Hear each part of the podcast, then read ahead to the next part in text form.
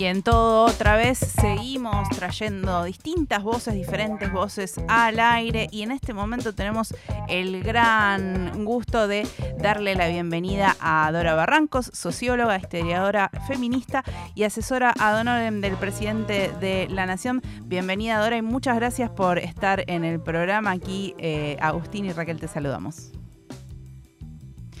estamos ahí teniendo un problemita con el audio.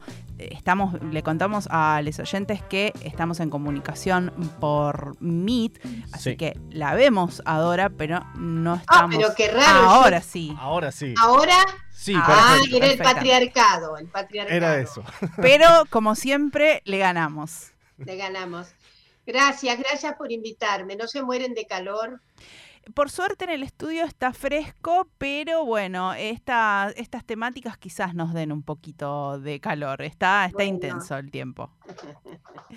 Dora, queríamos charlar un poquito sobre, obviamente, el 8 de marzo, que estuvo sucediendo este Día Internacional de la Mujer Trabajadora, mujeres lesbianas, travestis, trans, que eh, nos encontramos en las calles y que analicemos juntos con vos algunas de las cuestiones que estuvieron sucediendo, por ejemplo, la bifurcación de la marcha. ¿Qué consideraciones hay al respecto de esto? No, ahí, ahí se apagó la voz. Nosotros te este, estamos escuchando, pero no, eh, ¿nos escuchás? Yo los escucho perfecto. Bien. Aquí te Salvo esa parte final tuya. ¿Qué consideraciones tenemos sobre la bifurcación de la marcha del 8 de marzo? Bueno, bifurcaciones, trifurcaciones ha habido siempre, no hay que alarmarse. El movimiento feminista es un movimiento crítico, es un movimiento de reflexiones diversas, por lo tanto, siempre hay, siempre ha habido posibilidades de, eh, bueno, llamemos divergencias, puntos de vista que no están totalmente asociados o que están eh, apegados a un mismo objetivo, a, objetivos que a veces son parciales en la lucha, ¿no? Entonces no hay que alarmarse. Eh, entiendo yo que una parte de la manifestación tuvo el decidido y decisivo carácter de también significar un apoyo expreso eh, a eh, la vicepresidenta Cristina Fernández de Kirchner, con motivo de expresarle además altísima sororidad, ¿no? En eh, los duros avatares que está atravesando, que son realmente inéditos. La persecución a, a Cristina solo se compadece con la persecución Evita, digámoslo, ¿no? Entonces, eh, y además con notas ya casi trágicas, como fue la tentativa del magnifemicidio o femimagnicidio, ¿no? Entonces, resumiendo, eh, una parte importante de las manifestantes decidieron sobre todo subrayar esta sororidad. Y otra parte de las manifestantes seguramente que no eso no quiere decir que hubiera oposición a esa sororidad. Me parece que lo que no querían eran manifestar apego eh, partidizado. ¿Se entiende lo que quiero decir? ¿No? No quisieron partidizar la marcha, les pareció que esa expresión de alta sororidad con Cristina le daba un bies partidario a la marcha. Bueno, me parece que no pasó de eso, felizmente todo transcurrió, eh, digamos, de manera muy, muy, muy tranquila. De modo que, bueno, como soy una señora de mucha edad y he vivido tanto, puedo decirles que las manifestaciones por eso bifurcadas no son la, de primera la primera vez que ocurre, ¿no? La primera oportunidad. Así que no, que, eh, no, no, no debemos alarmarnos. Lamento que no haya habido finalmente algún punto de convergencia final, pero este, para colmo, la meteorología era devastadora con el calor que hacía y demás, entonces eh, tampoco eso coadyuvó a lo que podría ser finalmente un punto de convergencia común. Bien, y este punto de convergencia justamente eh, a pesar de que estamos hablando que aquí no quería haber partidismo, tiene que ver con que no es mm, a favor de un partido o de otro, sino que es eh, una reivindicación con respecto a un proceso que no está siendo nada claro contra una mujer que está en un puesto de poder. ¿Qué eh, análisis podemos hacer en estos 40 años de democracia justamente con cómo están funcionando estos tres poderes y eh, en este momento el poder judicial, qué es lo que está sucediendo y cómo se relaciona con la lucha de las mujeres lesbianas, travestis y trans. Bueno, yo apenas voy a subrayar algo. La situación contra Cristina es de una alevosía inédita. Es efectivamente, y lo voy a reunir con lo que me has preguntado, ahí hay un default del Estado de Derecho. Hay una pérdida del Estado de Derecho. Bueno, de alguna manera Cristina lo dijo en su discurso eh, en la Universidad de Río Negro, eh, cuando dijo no, no hay entera democracia o algo por así, de, ese orden. Y bueno, hay un, hay un poder, una parte, lo que pasa es que es una parte trascendental. Hay una parte que tiene nada menos que la alta jerarquía comprometida. Pero lo que a mí me gustaría distinguir es que el aparato de justicia es muy vasto y aunque haya una parte, una parte importante, groseramente averiada por el, digamos, por el default, por la falta de Estado de Derecho, por el desapego al Estado de Derecho, debemos pensar que, bueno, que menos mal que hay otra parte de la justicia que funciona de manera justa, ¿eh? perdón por la redundancia. Pero a mí me parece que estamos justamente en una encrucijada severa respecto de, estas, de este fenómeno, ¿eh? en donde hay una articulación partidizada, completamente partidizada, ¿eh? sin vendadura de ojos, ¿eh? por parte del Poder Judicial, que efectivamente partidizada porque ha tomado el partido de estar contra Cristina. Este, y de seguramente de tener una inscripción cuyos detalles finos tal vez se nos escapan, pero que al por mayor, podríamos decir, tiene una inscripción en designios de la derecha política en nuestro suelo. Y se conecta también un poco con lo que sucedió con Dilma Rousseff en, en el país hermano, en Brasil. Digo, también estas, estos procesos vienen sucediendo en el suelo latinoamericano. Sí, lamentablemente. Es una historia además que acompaña la historia de las hostilidades y la historia que llega a momentos más críticos que la mera hostilidad, de fenestraciones, como fue el caso de Dilma, ¿no? Pero bueno, con mis vicios de historiadora yo podría eh, encontrar muchas mujeres, algunas. Cristina Vilanova, la mujer de Jacobo Arbenz.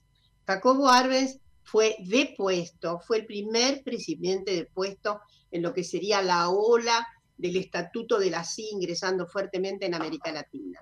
¿eh? la Guerra Fría se detona una primera defenestración, eh, un avance del estado de excepción en América Latina con la derrocada de Jacobo Arbenz en Guatemala en 1954. Pues bien, la mujer de Jacobo Arbenz era una mujer, Cristina Vilanova, que fue furiosamente atacada, más que el marido, ¿no?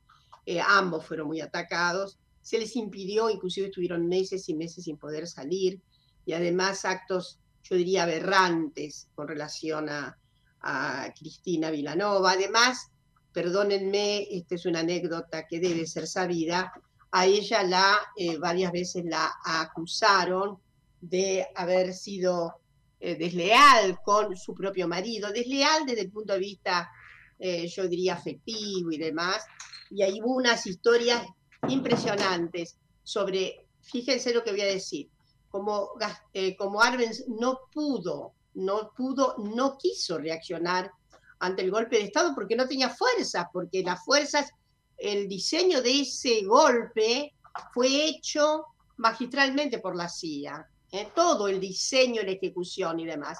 Y Jacobo Arbenz no pudo eh, enfrentar porque no tenía, no, no, tenía pertrechos, no tenía recursos humanos, el ejército eh, se había dado vuelta y demás. Bueno, pero quiero hacerles corta la historia. ¿Saben qué dijeron los enemigos, muchísimos, ¿no? De los Arbenz, que la culpa de todo la tenía Cristina Vilanova, hmm. que lo había amilanado a Jacobo, que lo había puesto en una situación depresiva a raíz de haberse enterado él que ella era adúltera, que, ¿eh?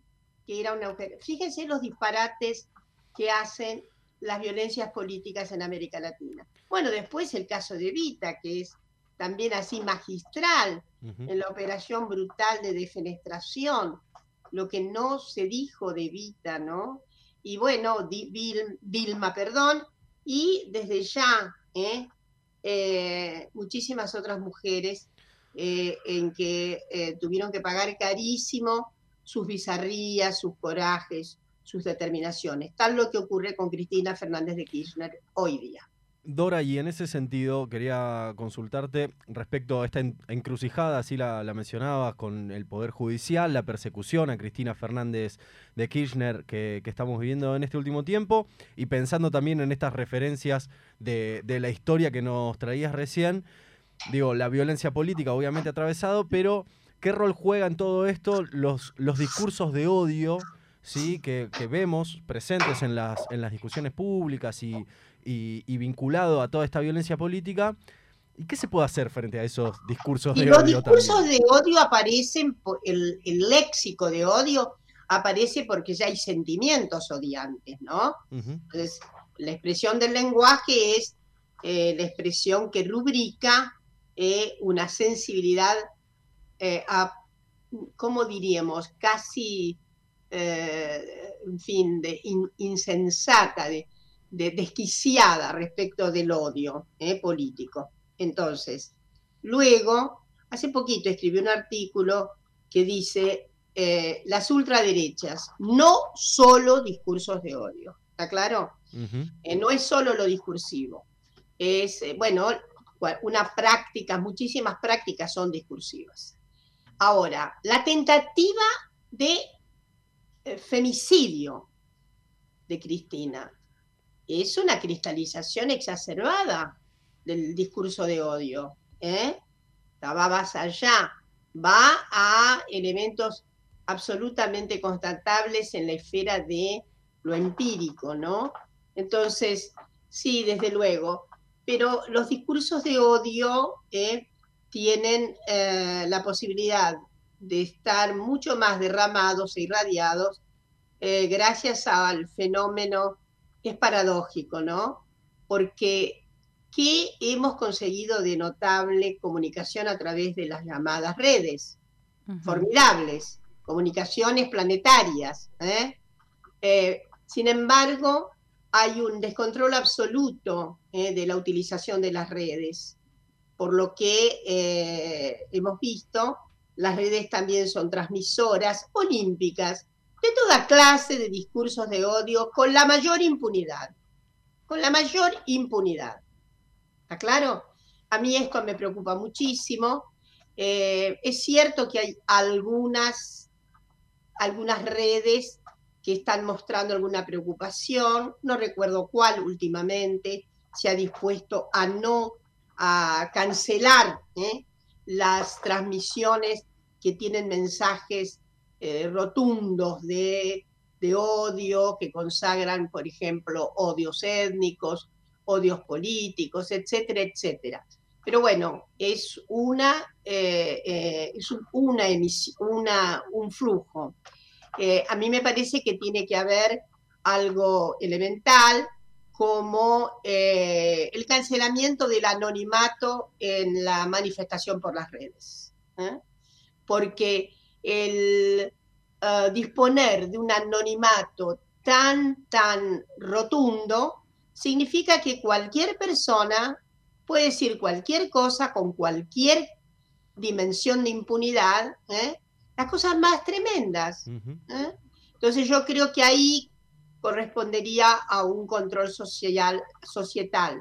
No estoy pensando desde luego, eh, tiene que haber responsabilidad social en las, eh, digamos, en las gerencias administradoras de las redes. Tiene que haber responsabilidad social. A nadie se le ocurriría, si sobre todo dejar por escrito, ¿eh? Ya ven ustedes la diferencia que se hace entre la gráfica y lo que son hoy las redes, ¿no? Entonces, es cierto que escribir en un medio gráfico eh, eh, no resuelve absolutamente el problema de la vehiculización de discursos de odio, pero de alguna manera morigera, morigera, porque es necesario decir que se puede finalmente recuperar la autoría. Pero estamos frente a una situación así de grave. Cualquiera puede emitir algo sobre ustedes, ¿no? Eh, sobre mí, sobre cualquier persona, con la mayor impunidad. Y no hay ninguna, no hay posibilidades tan inmediatas de eh, dar con eh, los, la responsabilidad de los emisores. Dora, te agradecemos muchísimo todo este análisis que has hecho y estaremos en contacto porque justamente una de las poquitas cosas que podemos hacer contra estos discursos de odio es lo contrario, discursos informativos, hablar de estas cuestiones e intentar que eh, esa desinformación del odio se combata con información e historia. Apostemos, apostemos a que haya, no a ver, no se trata de eh, la narrativa verdadera, la narrativa verdadera puede ser discutible porque son puntos de vista y demás. La narrativa más plausible, lo que no se puede es afectar a las personas con invenciones caprichosas, capciosas, adulteradas. ¿eh? Entonces, y si no, no puede haber, la verdad, no puede haber una convivencia mínimamente pacífica entre las personas. ¿Qué quiere decir? estaremos en el juego perverso, tremendo, incivilizatorio de los discursos de odio. Muchísimas gracias, Dora. Te agradecemos muchísimo esta comunicación. A ustedes, muchas gracias. Pasaba Dora Barrancos, socióloga, historiadora feminista, asesora de honor del presidente de la Nación, haciendo una evaluación sobre 8 de marzo, discursos de odio y todas estas cuestiones que son tan importantes para repensarnos. Vamos a una breve pausita y ya entramos en el último, los últimos instantes de todo otra vez.